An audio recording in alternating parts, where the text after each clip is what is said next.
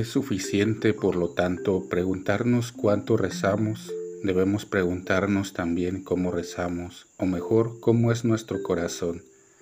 Es importante examinarlo para evaluar los pensamientos, los sentimientos y extirpar arrogancia e hipocresía.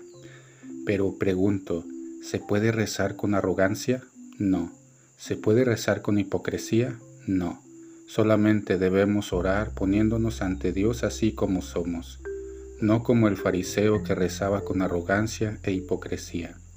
Estamos todos atrapados por las prisas del ritmo cotidiano, a menudo dejándonos llevar por sensaciones, aturdidos, confusos.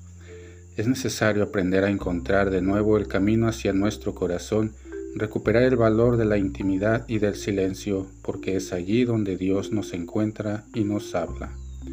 Homilía tomada de la Audiencia General del 1 de junio de 2016.